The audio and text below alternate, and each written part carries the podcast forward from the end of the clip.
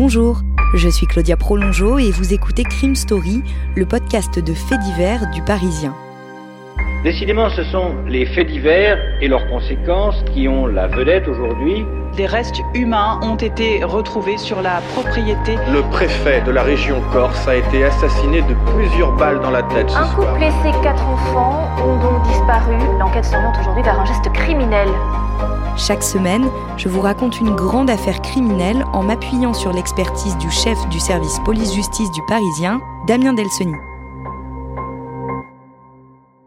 Bonjour Damien. Bonjour Claudia. Aujourd'hui Damien, le premier épisode sur l'affaire Caroline Dickinson. Oui, ou l'histoire d'un voyage linguistique d'une jeune Anglaise en France qui va s'achever en cauchemar.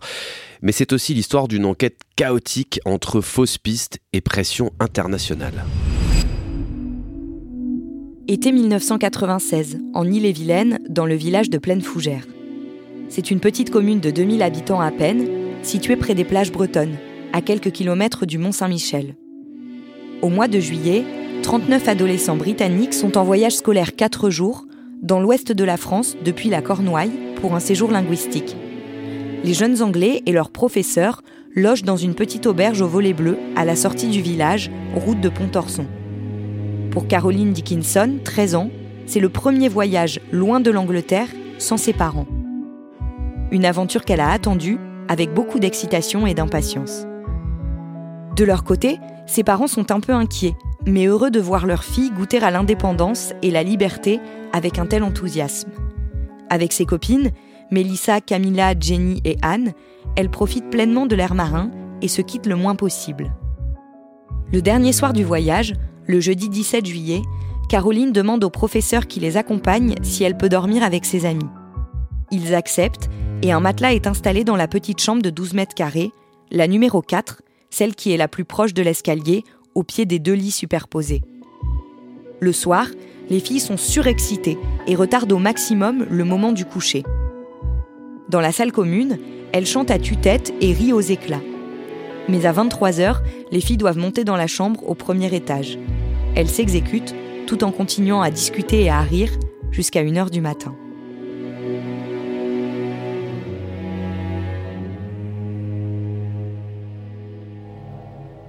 Le lendemain matin, il est environ 8 heures et Anne est la première à se réveiller. Elle pousse un cri. Sur son matelas, Caroline ne bouge plus. Elle a les lèvres bleues, est étendue en dehors de son sac de couchage et n'a plus son bas de pyjama.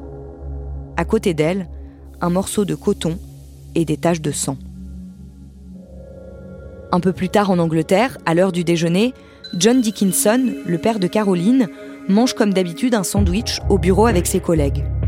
Son patron fait irruption dans la pièce et lui demande de le suivre. Il a les larmes aux yeux. John se lève, comprend immédiatement que quelque chose est arrivé. Dans le bureau de son chef, deux policiers l'attendent, l'air grave. Il lui annonce la mort de sa fille dans des circonstances suspectes. John ne comprend pas ce que ça signifie et personne n'a plus de détails à lui donner. Ce n'est qu'en arrivant en France, le lendemain, que les parents de Caroline apprennent ce qu'il s'est passé.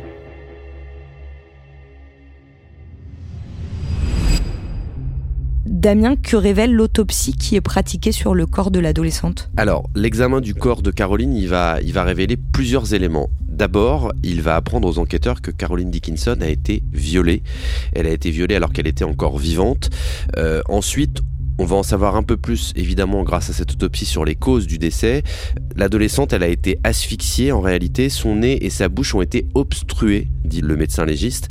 Enfin, il y a l'examen de ce qu'on appelle le, bol alimentaire, c'est-à-dire en fait l'estomac d'une personne qui est décédée. On regarde toujours ce qu'il y a dans l'estomac parce que ça permet de voir à quel stade elle en était de sa digestion. Et là, le médecin qui examine le corps de Caroline Dickinson, il dit que l'estomac est vide. Ça veut dire qu'elle avait achevé la digestion de son dîner. Alors, c'est pas un détail parce qu'en fait, ça permet au médecin de dire, alors pas avec une précision d'horloge, hein, mais de dire en gros, l'heure de la mort, elle se situe probablement au milieu de la nuit, aux alentours de 3h30.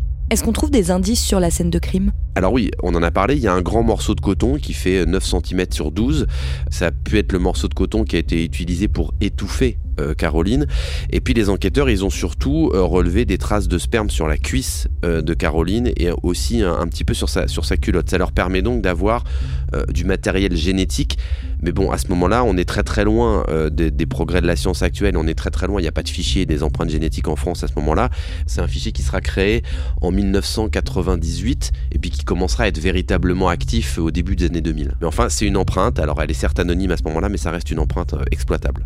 Est-ce que parmi les filles qui étaient dans la chambre à ce moment-là, il y en a une qui a entendu quelque chose? Lorsque toutes ces jeunes filles qui partageaient la chambre de Caroline, ses copines, quoi, sont, sont entendues par, le, par les gendarmes, il y en a une qui va dire qu'elle a effectivement entendu un moment dans la nuit des bruits de, de mouvements au niveau du matelas de Caroline.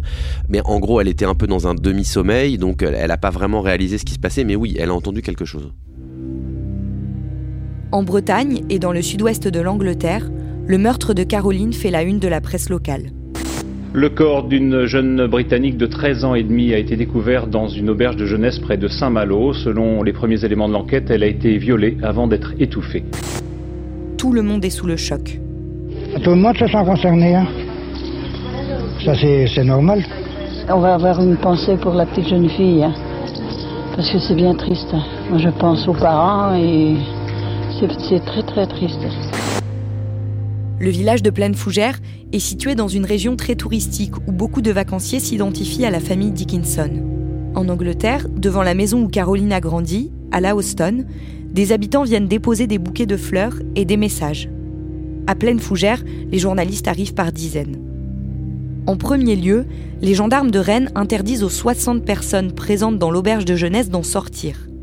Elles sont interrogées et les empreintes génétiques des hommes sont prélevées elle ne colle pas avec l'ADN du violeur.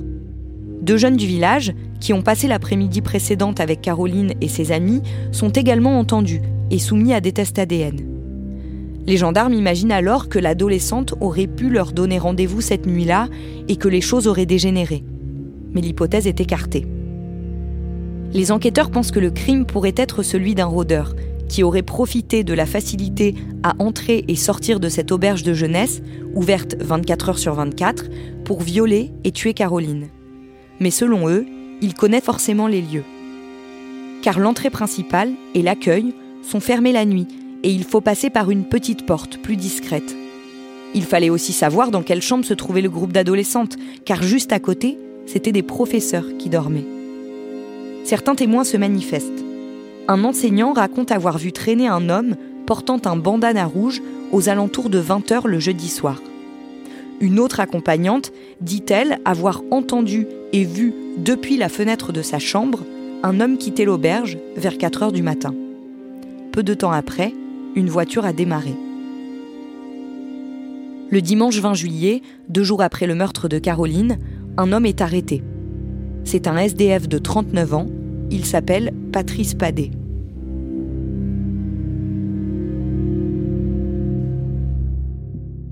Qu'est-ce qu'on sait de cet homme? C'est un routard en fait. Euh, c'est un type qui va d'un endroit à un autre, qui, qui, dort un peu où il peut.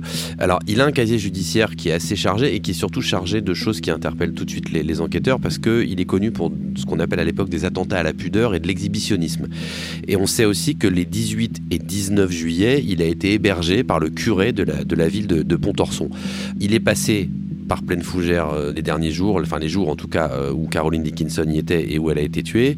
Euh, on l'a vu discuter avec des gens, il a acheté des cigarettes, il a acheté du rosé parce que c'est quelqu'un qui boit beaucoup. Et euh, surtout, il est porteur de ce fameux bandana rouge qui a été vu par un, témoin comme celui d'un rôdeur qui tournait autour de l'auberge de jeunesse. Donc euh, le 20 juillet, il décide de rentrer chez lui euh, dans l'Orne, en Normandie, en stop. Et en fait, il va être repéré par un gendarme qui est en train de poser un radar mobile sur le bord de la route. Donc il est plutôt en train de faire de la sécurité routière à ce moment-là. Il va repérer là, ce, ce fameux routard avec le bandana et il va être arrêté à ce moment-là. Et comment se déroule sa garde à vue? Il faut rappeler deux choses importantes, parce que Patrice Padet, euh, c'est à la fois quelqu'un qui consomme beaucoup d'alcool quotidiennement et qui prend aussi pas mal de médicaments. Et en fait, pendant sa garde à vue, enfin en tout cas au, début de sa garde à vue, il va être privé de ces deux choses-là, et d'alcool et de médicaments.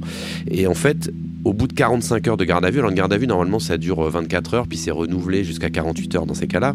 Donc là on est à 45 heures de garde à vue, c'est-à-dire qu'on est vraiment tout à la fin la garde à vue, et c'est à ce moment-là qui va tout avouer, le meurtre, le viol de Caroline Dickinson, et il va même rajouter certains détails à ses aveux. Il est immédiatement incarcéré?